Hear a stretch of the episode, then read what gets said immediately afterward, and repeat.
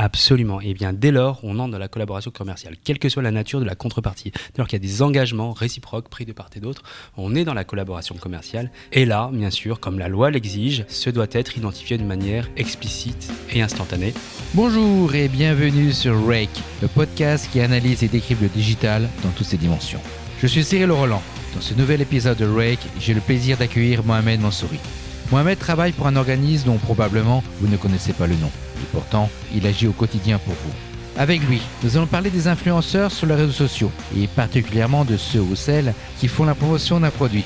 Mais avant toute chose, Mohamed, pourrais-tu te présenter aux auditeurs de Rake? Oui, alors je suis Mohamed Mansouri, directeur délégué de l'ARP ou l'ARPP, c'est comme vous voulez, donc Autorité de régulation professionnelle de la publicité. Euh, alors pour la petite histoire, moi j'ai un, un, profil à la base de juriste, hein, mhm. mais j'ai évolué vers des missions plus d'abord IT, puis euh, toujours digital, et, euh, et donc aujourd'hui directeur délégué. Et l'ARPP, donc c'est une, une, émanation de la profession publicitaire, donc qui regroupe les trois grandes familles de la publicité que sont les marques, les agences et les médias qui euh, eh bien, euh, réunit en son sein, donc adopte des, euh, des, bonnes pratiques, des règles déontologiques et s'engage à les respecter, en nous confiant donc le soin de veiller à la bonne application de ces règles avant la diffusion, en conseillant, en accompagnant. C'est d'abord notre première mission, la mission, la pédagogie, hein, nos adhérents, près de 700 entreprises adhérentes, 700-800 entreprises adhérentes, des marques, des agences, des médias et, euh, bref toute la chaîne de valeur mais aussi prestataires vous êtes dans, dans l'accompagnement et dans le dans, dans, dans l'accompagnement de, de, ce secteur pour que l'État intervienne par la régulation mais de façon je vais dire intelligente c'est-à-dire euh, au bon moment et pas à contre-temps euh. c'est tout à fait ça. C'est en complément de la loi. C'est en anticipant aussi. C'est justement d'éviter les dérives et les mauvaises pratiques pour justement éviter un, un durcissement qui serait pas forcément justifié ou en tout cas contre-productif. Tout à fait, oui. Le respect de la personne humaine, euh, la protection des mineurs, toutes ces règles-là, dans le digital, en fait, ont été adoptées au sein d'une recommandation ad hoc. Et aujourd'hui, on est à sa sixième version. Euh, très récemment, en 2017, il y a eu donc la recommandation euh, marketing d'influence adoptée par les professionnels au sein de la RPP. Euh, pourquoi cette recommandation Pour la petite histoire, ce qui s'est passé, on a eu euh, une, une, multiplication des contrôles de la répression des fraudes, de la DGCCRF en 2016-2017 et une grande agence est venue nous voir en disant ben voilà je fais euh, l'objet d'un contrôle de la DGCCRF on me reproche d'avoir organisé une campagne euh, de marketing d'influence, d'avoir invité des influenceurs et d'avoir leur avoir demandé d'utiliser un hashtag sur Twitter euh, pour un client qui est une qui est une marque de qui est un constructeur automobile. Simplement, moi, je n'ai jamais rien exigé de ces personnes-là, nous dit-il. Euh, si on m'oblige à mettre le hashtag sponsorisé sur ces postes-là, eh bien, euh, c'est simplement, euh, on va tuer les RP. C'est comme si on demandait à des journalistes, dans le cadre de relations presse, simple en fait, de mettre hashtag sponsorisé, alors qu'il n'y a euh, pas d'obligation, ils n'ont pas pris d'engagement de, de, produire un contenu. Et c'est là toute la force des règles déontologiques, en fait, c'est que les professionnels ont souhaité clarifier euh, ces situations, cette situation, et se sont réunis donc à l'ARP et en trois réunions, un comité de rédaction a adopté une règle très simple, pleine de bon sens qui est celle des engagements réciproques. C'est-à-dire que quand, euh, de part et d'autre, un influenceur euh, s'engage à créer un contenu en échange d'une contrepartie, quelle qu'elle soit, euh, un paiement, un cadeau, une invitation, un voyage. Eh bien, c'est pas, pas simplement une contrepartie financière, ça peut être une contrepartie en, en nature parce que ça me permet d'aller d'aller à, à, un concert, d'aller à une situation privilégiée. C'est il y a une contrepartie, qu'elle soit financière ou pas, et peu importe d'ailleurs le montant, ou en nature parce qu'on me donne un privilège ou simplement on m'offre un, téléphone par exemple. Absolument, absolument. Et bien dès lors, on entre dans la collaboration commerciale, quelle que soit la nature de la contrepartie. Dès lors qu'il y a des engagements réciproques pris de part et d'autre, on est dans la collaboration commerciale. Et là, bien sûr, comme la loi l'exige, ce doit être identifié de manière explicite et instantanée. Explicite, c'est-à-dire qu'il faut utiliser des termes clairs et accessibles à tous. Euh, nous, on part du principe que des termes comme hashtag ad hashtag SP ou hashtag euh, product review, tout ça ne sont pas suffisamment accessibles, suffisamment clairs. Alors pour nous, ça nous parle parce qu'on en a comme publicitaire, mais c'est pas, c'est pas, c'est pas, c'est pas de la portée de tout le monde. Et instantané, ça veut dire qu'il faut que ce soit d'emblée, qu'on puisse d'emblée euh, identifier euh, la collaboration commerciale. C'est d'autant plus exigé que quand on s'adresse à un public jeune ou un public de mineurs. Là, pour le coup, ça va être encore plus explicite. Je reviens juste sur une chose. je voudrais qu'on puisse distinguer de deux situations. Et la première situation, c'est je demande rien, je reçois un colis par la poste et j'ai un téléphone neuf qui m'arrive avec un petit mot gentil qui me dit Cyril, j'aimerais bien que vous parliez de mon téléphone. Oui. Deuxième situation, je suis contacté sur les réseaux sociaux par la même marque de téléphone ou la marque concurrente, on va dire ça comme ça, et qui me dit voilà, euh, vous avez, vous m'intéressez, votre audience, etc. Et euh, est-ce que vous pourriez pas créer un contenu relatif à ce téléphone? Ces deux situations sont différentes pour moi en tant qu'influenceur dans le sens où d'un côté, je suis sollicité et l'autre, je peux dire, dans le premier cas, je ne suis pas sollicité. Est-ce que pour vous, il y a une différence entre les deux? Alors, tout dépendra du, euh, de l'engagement que vous avez pris et euh, la manière dont il se matérialise. Est-ce que il y, a, quand même une, différence assez, assez importante, en tout cas d'un point de vue contractuel, selon qu'une marque vous dise j'aimerais bien que vous en parliez. Euh, on vous a identifié comme euh, influenceur organique, vous êtes tout à fait légitime au vu de votre audience et tout ça pour parler de nos produits. Si d'un point de vue contractuel, il n'y a pas d'obligation, vous n'avez pas pris d'engagement d'en parler, on considérera que c'est votre choix, vous décidez ou pas d'en parler, et si vous en parlez, vous pouvez en parler en bien ou en mal. On est dans une forme de RP. Donc ma première situation, je reçois un petit colis avec un téléphone dedans. Il y a un mot d'accompagnement explicite qui me dit ce que je dois faire, mais je peux très bien en effet le faire ou pas le faire, c'est-à-dire faire un contenu ou pas en faire un contenu. Et dans ces cas-là, je rentre pas dans cette réglementation. Alors tout à fait, tout à fait. Ensuite, tout dépendra des conditions euh, dans lesquelles vous avez obtenu ce produit. Si vous êtes inscrit sur une euh, plateforme un peu de micro-influence. Euh, je suis référencé, je suis référencé, vous êtes inscrit sur cette plateforme, euh, vous recevez donc des, échantillons et vous, en, vous en parlez, vous recevez des échantillons gratuitement, vous en parlez. Si les conditions générales de cette plateforme, quelque part, vous obligent à parler du produit, au motif que si euh, vous n'en parlez pas au bout de deux ou trois fois, vous êtes sorti de la plateforme, là ça se transforme en un engagement réciproque parce que pour pouvoir être sur la plateforme, vous êtes obligé d'en parler. Donc quelque part, vous prenez, il y a une obligation d'en parler. On est dans les engagements réciproques que j'ai contracté, si je comprends bien, à la fois par la, par la plateforme dans laquelle je suis référencé, d'accord, ou qui me, qui me contracte indirectement par la marque qui elle-même est présente sur la plateforme et qui donc me sollicite et donc j'ai un contrat qui se fait même si j'ai pas contracté directement avec le client final. Euh. Tout à fait, c'est notre analyse, c'est que quelque part vous vous obligez à produire du contenu. Si vous n'en produisez pas, vous êtes sorti de la plateforme. D'accord. Donc là, la requalification en communication commerciale est tout à fait possible. Un autre type de requalification en, collaboration commerciale, c'est, ça va dépendre, nous on procède d'un faisceau d'indices, ça va dépendre aussi de la récurrence des cadeaux et de la valeur des cadeaux. Alors, est-ce qu'il y a un montant? Est-ce que j'ai souvent entendu parler d'un montant de 300 dollars qui ah. était voilà Est-ce que c'est 300 euros? Est-ce que c'est plus et moins? Alors pas en France. Euh, en tout cas, au niveau des, bonnes pratiques professionnelles adoptées par les professionnels, on n'adopte pas de, de valeur seuil au-delà de laquelle on reconsidère, ça, ça, sera du cas par cas, mais une chose est sûre, c'est si on vous offre, euh, je dis n'importe quoi, mais une Lamborghini, vous allez plus ou moins vous sentir obligé d'en parler en utilisant euh, euh, les, éléments de langage ou les hashtags ou autres qui vous sont communiqués par la marque. donc là, il y a aussi un risque de qualification. Tout comme la récurrence aussi des cadeaux, où on peut imaginer aisément un, un, père de famille qui va filmer ses enfants, faire de l'unboxing et qui reçoit toutes les semaines des cadeaux, des jouets eh bien, il va difficilement tuer la poule aux œufs d'or et donc vouloir continuer à en bénéficier, il va se sentir quelque part obligé de produire du contenu. Donc il y a une forme de collaboration de fait qui s'installe euh, entre la marque et euh, l'influenceur, voire une forme de réciprocité forcée en fait. Donc du coup cette récurrence ou cette valeur peut créer cette réciprocité forcée et donc euh, requalifier, permettre de requalifier la, la, relation en collaboration commerciale et donc devoir être identifié comme tel. C'est une analyse, on procède d'un faisceau d'indices, c'est du cas par cas. D'accord. Par rapport à cette situation-là, merci beaucoup, c'est très très clair.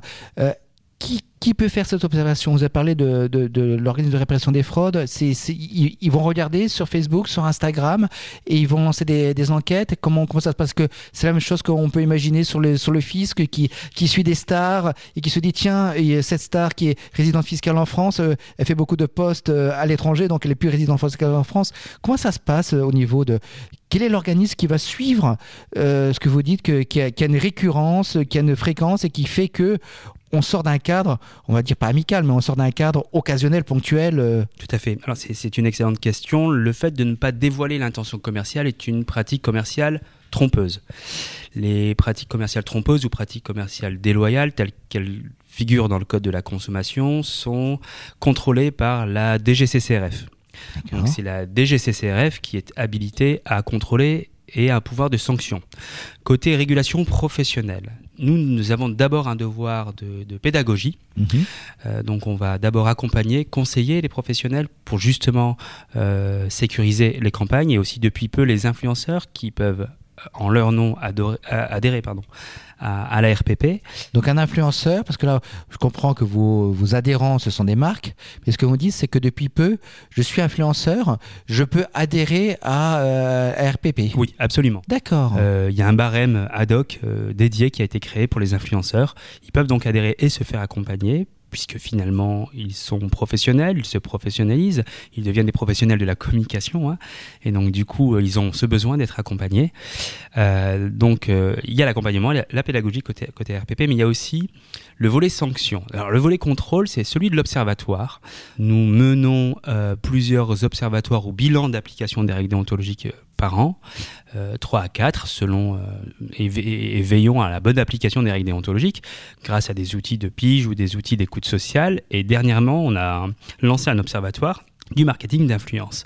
On a analysé près de 500 campagnes diffusées sur le second semestre 2018. D'accord. Et on a publié les résultats en 2019 et on a constaté que euh, parmi ces 500 campagnes, euh, qui étaient toutes des collaborations commerciales, en tout cas pour le coup, euh, on, en, on en avait l'assurance parce que on a travaillé avec nos agences spécialisées ou non dans le marketing d'influence ou euh, des digital. agences digitales qui Absolument. travaillent euh, à différents niveaux, mais qui, qui, qui, font justement ce lien entre les marques et l'influenceur. Absolument, et qui donc ont accepté de jouer le jeu de la transparence en nous donnant accès en nous autorisant à accéder à leur contenu.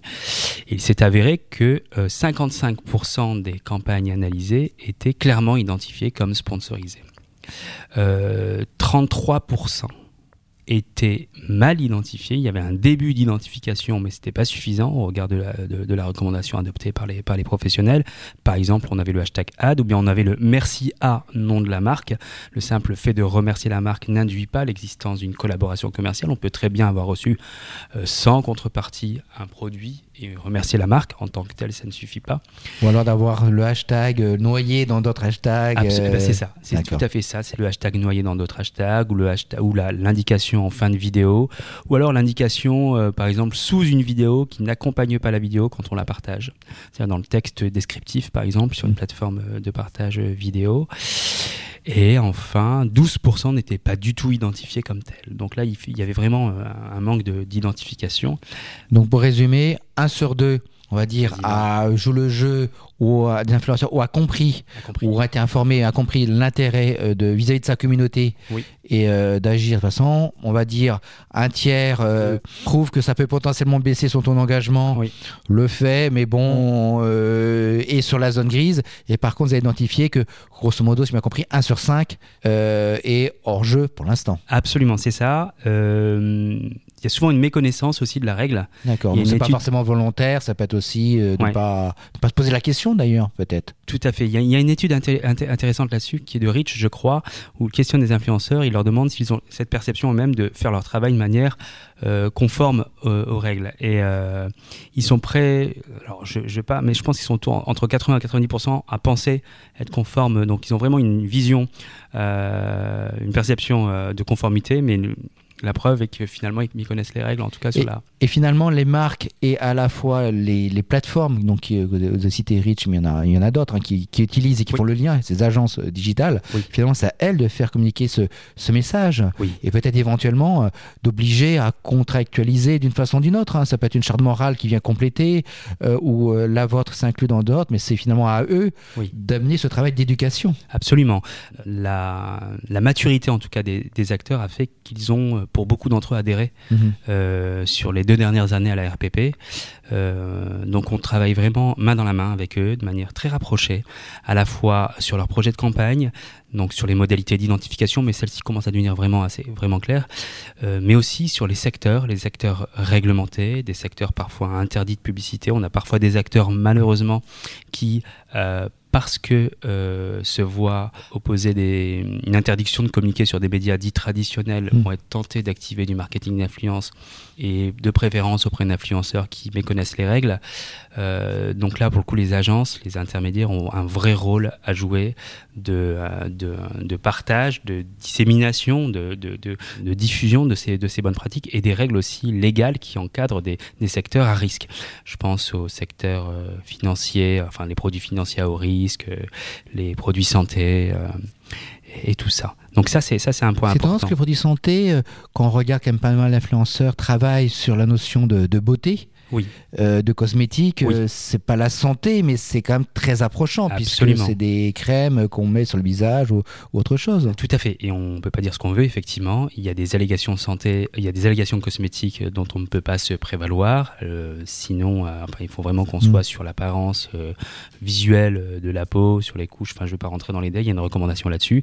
Et c'est vrai que les, les sont très proches et parfois on peut très vite tomber dans l'allégation santé ou les allégations nutritionnelles aussi, c'est la même chose, qui doivent être soit validées, soit en tout cas, il y a, il y a- il y a- il y a un cadre qui est, qui est très strict et la frontière est parfois ténue en fait entre les cosmétiques et la santé, c'est très juste. Donc là, on est dans la pédagogie. Mais euh, la, pédagogie, le contrôle, c'est pas tout ça. Il y a aussi la sanction la Mhm. règle. Et le, le dispositif de la régulation professionnelle concertée, tel qu'il existe, qu'il est mis en œuvre, tel qu'il est porté par les par l'ARP euh, à la demande de l'interprofession, euh, depuis 2008, il y a un jury de déontologie publicitaire qui est une instance indépendante associée au système et indépendante, donc présidée euh, par des personnes, des personnalités de la, de la société civile, des, des- des enseignants, des enseignants, des chercheurs. Il est présidé par des, des magistrats et vice-présidé par des magistrats de la Cour de cassation et du Conseil d'État.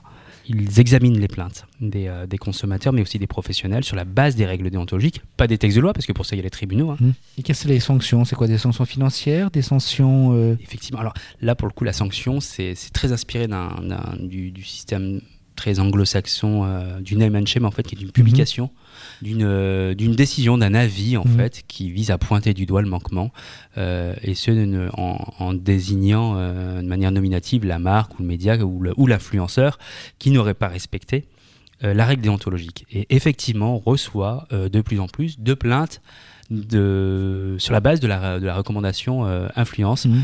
euh, ce qui est la preuve finalement que le grand public euh, est de plus en plus conscient et de, de- des, des manquements en fait et de, et de ces règles. Alors parfois ce sont des plaintes d'influenceurs qui visent Ah, d'autres influenceurs. Ah, on va pas un petit jeu Ah, Exactement. d'influence entre influenceurs, on va dire ça, comme ça. Je, je respecte les bonnes pratiques et pas et pas le voisin. bon, voilà. Mais ça fait partie en tout cas d'une du dispositif et, et du contrôle du dispositif. Et c'est vrai qu'une une règle, quand on l'adopte, et si on se donne pas les moyens de la faire respecter, eh bien, elle vaut elle, vaut- elle vaut peu de choses en Mhm. fait.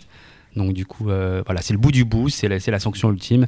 Mais avant, il y a bien sûr toutes ces étapes de, et de pédagogie et de contrôle et tout ça.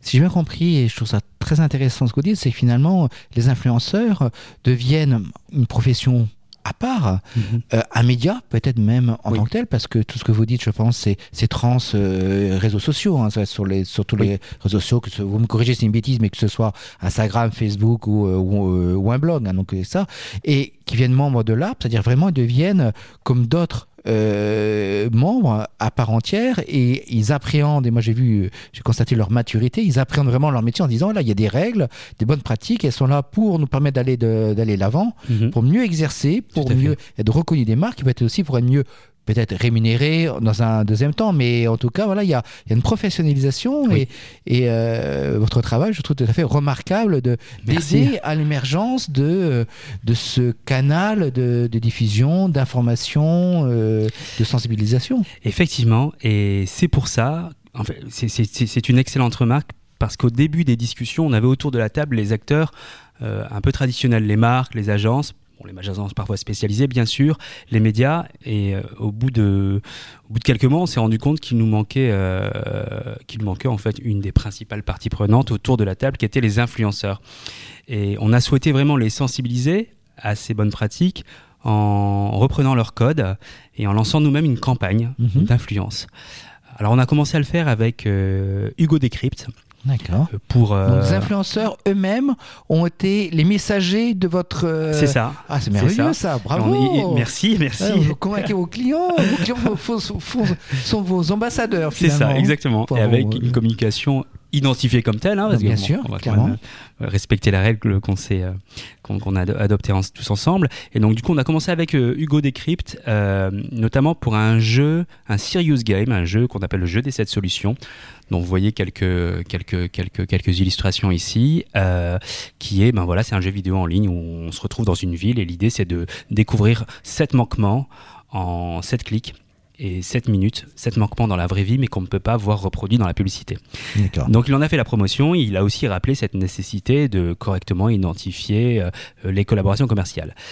Euh, ça c'était un, une première étape, ça devait être en décembre 2000.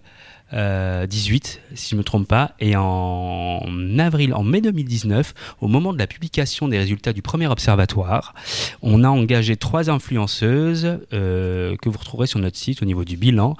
Euh, que sont, qui sont donc ces Photoche, Fanifique et Mallory, qui elles-mêmes donc se sont emparées de ces bonnes pratiques et les, et les ont finalement diffusées auprès de, auprès de leur père. Auprès de leur père, donc avec toute la, touche humoristique qui les caractérise. Euh, voilà, donc on, a des, on, a des, on a des campagnes qui sont, donc là pour le coup c'était sur Instagram, et donc euh, vous pourrez les découvrir sur notre compte Instagram Harp Pub. Donc ces trois, ces trois campagnes euh, extrêmement drôles, très axées sur l'autodérision en tout cas, dont l'objectif était bien sûr de, de, de, de, sensibiliser les autres influenceurs et aussi le grand public à l'existence de ces bonnes pratiques. Très très bien, c'est vraiment très intéressant. Quelle est, pour conclure, quelle est un petit peu votre, votre vision de ce marketing d'influence? Là, vous avez bien montré euh, comment il s'insère vraiment dans, dans un canal d'autorégulation, donc vraiment comme un canal de, de, diffusion. Quelle est votre vision? Est-ce que pour l'instant, on, on dirait en termes de, si on regarde un peu le marché, c'est quand même beaucoup Instagram. Oui assez féminin, les influenceuses, assez marquées en termes de tranche d'âge, et avec la difficulté d'être rémunérées. Je mets de côté des youtubeurs qui ont émergé ou autres. Comment vous voyez ce marché évoluer en termes d'acteurs, c'est-à-dire ces influenceurs et ces influenceuses? Comment vous les voyez euh, en termes de, de secteur Aujourd'hui, on est beaucoup sur la beauté, la cosmétique, le luxe. Comment vous voyez évoluer ça et comment vous voulez évoluer ça par rapport, par exemple, à la publicité digitale? Donc premier point, cette population, ces gens-là qui font l'influence, comment vous, vous les voyez évoluer? Alors, je, suis, assez optimiste sur l'avenir du marketing d'influence parce que de mon point de vue, elle s'inscrit dans l'ordre naturel des choses. C'est un peu le sens de l'histoire. On le voit, les consommateurs font de plus en plus confiance aux avis de leur père et euh, s'ils euh, maintiennent leur crédibilité, les influenceurs continueront à pourront susciter de forts taux d'engagement euh, dès lors qu'ils sont transparents sur leur partenariat, dès lors qu'ils ont une, une, des partenariats qui soient en phase avec leur ligne éditoriale, on peut en parler aussi, leur, leur, mm. euh, leur audience et leur, euh, leur positionnement et leur, euh, ce qui les caractérise en fait, ce, pourquoi on les suit. Donc c'est, c'est, on, on, est finalement dans, dans, dans, un ordre naturel des choses où finalement on attend de nos pères, on, on attend, on devient tous vecteurs de communication quelque mm-hmm. part, et on attend de nos pères qu'ils nous recommandent des produits ou des services. Le marché a plutôt tendance à se professionnaliser. Je reste aussi optimiste sur les, sur les pratiques, sur l'émergence de bonnes pratiques, dans la mesure où, euh, comme, à, comme à l'arrivée de chaque nouvelle technique de communication, c'est ce qui a d'ailleurs euh, justifié euh, la création de notre ancêtre, l'Office de contrôle des annonces, en 1935, mhm. Où le, à l'origine nos, nos, nos, nos, anciens, nos aînés étaient euh, voulait faire face, voulait mettre un terme à tout ce qui était annonce fallacieuse, trompeuse dans la presse, notamment pour des produits miracles, mm. euh, des produits qui pouvaient rallonger l'existant. Ah, il, y a des réclames, euh, des, affiches qui sont merveilleuses quand on regarde aujourd'hui. Absolument. on se dit, oh là, comment ça peut passer C'est ça. Donc il y a eu, il y a eu, il y a eu c'était, l'âge d'or de la publicité, les débuts. Il y a eu ces dérives et très vite, les professionnels eux-mêmes ont su y mettre un terme grâce à l'adoption de bonnes pratiques. Et euh, c'est vraiment ce qui fait la force de ces bonnes pratiques professionnelles, c'est qu'elles sont adaptées de manière très rapide. Elles sont nécessairement adaptées à la réalité du marché parce que parce que finalement adoptées par des professionnels, elles sont plus naturellement respectées parce qu'elles sont volontaires finalement, et, euh, et, surtout elles sont évolutives et elles sont, euh, elles sont donc en toute agilité en fait. Les professionnels l'ont adopté typiquement la, la recommandation marketing d'influence en l'espace de trois mois. Donc on est vraiment aux antipodes de la fabrication de la loi, mmh. euh, avec des règles qui sont très très très pratico-pratiques. donc je suis plutôt confiant. Là aujourd'hui on s'intéresse un peu à ce qu'on appelle les les, les influenceurs virtuels mhm. qui, euh, qui soulèvent aussi quelques questions éthiques. Alors il y a une étude américaine qui, qui nous dit qu'il représenterait en 2020 euh, un marché, une industrie de 2 milliards de dollars le temps nous le dira, mais bon, euh, toujours est-il qu'il y a des investissements et aujourd'hui, avec toutes les techniques de deepfake vidéo, mm. euh, on a de plus en plus de mal à distinguer un, un avatar d'un réel être humain. Donc il y a des questions éthiques qui se soulèvent, c'est est-ce que nous sommes réellement en présence d'un être humain? Qui contrôle cette, euh, cette, cet avatar ou cet être humain? Donc d'identification à la fois s'il y a une marque d'une marque et, et de la personne qui, qui s'exprime. Euh, donc, mais là aussi, je fais confiance aux bonnes pratiques, à la déontologie, parce qu'elles sont, elles permettent à un marché de, de, se maintenir, de se préserver, d'évoluer et, euh, d'être favorable à, à l'ensemble de la chaîne de valeur. Et les marques, vous les voyez utiliser de plus en plus euh, ce marketing d'influence, justement Vous les voyez mais en vue des, chiffres et des investissements, euh, oui, oui, oui, on voit les, prévisions telles qu'elles existaient en, en 2015. Euh, on est quasiment au double de ce qui était prévu euh, il, y a, il y a 4 ans ou 5 ans en termes d'investissement euh, d'investissement dans le marketing d'influence. Donc oui. Il y a des secteurs en particulier qui, qui entrent dans ce marketing d'influence qu'ils ne faisaient pas avant? Alors qu'il ne le faisait pas avant. Ou peut-être pas de façon peut-être un peu plus exploratoire. Finalement, non, c'est vraiment tous les secteurs. Enfin, effectivement, à l'origine, il y a tout ce qui est domaine du lifestyle et, et du euh, la mode bien mm. évidemment. Euh, euh, mais là aujourd'hui effectivement on remarque des secteurs qui, qui s'y intéressent davantage, mais on sent que c'est généralisé quasiment à tous les secteurs qui sont qui sont autorisés de, de, de, de communication à, communiquer et qui voilà qui, qui appliquent les mêmes règles, qui pensent pas que c'est un champ Absolument. à explorer, qui a pas qui a pas assez oui. oui oui alors il y a une pratique aussi intéressante qu'on remarque que sont les les brands ambassadeurs. Mm-hmm qui sont à la fois des collaborateurs des marques. Alors ça, ce sont des nouveaux métiers qui sont intéressants. C'est euh, donc on a des marques vraiment qui vont recruter euh, comme collaborateurs en fait des influenceurs et qui vont alors c'est pas le community, community manager pas du mhm. tout hein, c'est qui vont donc porter les valeurs de la marque sur les réseaux sociaux et vont poster du contenu mais ils sont identifiés comme brand ambassadeurs c'est-à-dire ce serait un peu comme des, comme des égéries qu'on me disait autrefois, qui ça. au lieu d'inspirer simplement et d'être simplement représentés euh, en termes de publicité ou autre, vont plus loin, vont vraiment dans un acte de communication. Vont dans un acte de communication et sont surtout internalisés par la marque. Donc on a quand même une tendance à l'internalisation pardon des des, euh, des, des prestations par la marque en fait et euh, c'est un phénomène qui est assez intéressant, oui. Donc euh, une forme de, oui, c'est, de, de, désintermédiation, mais au profit de la marque. Quoi.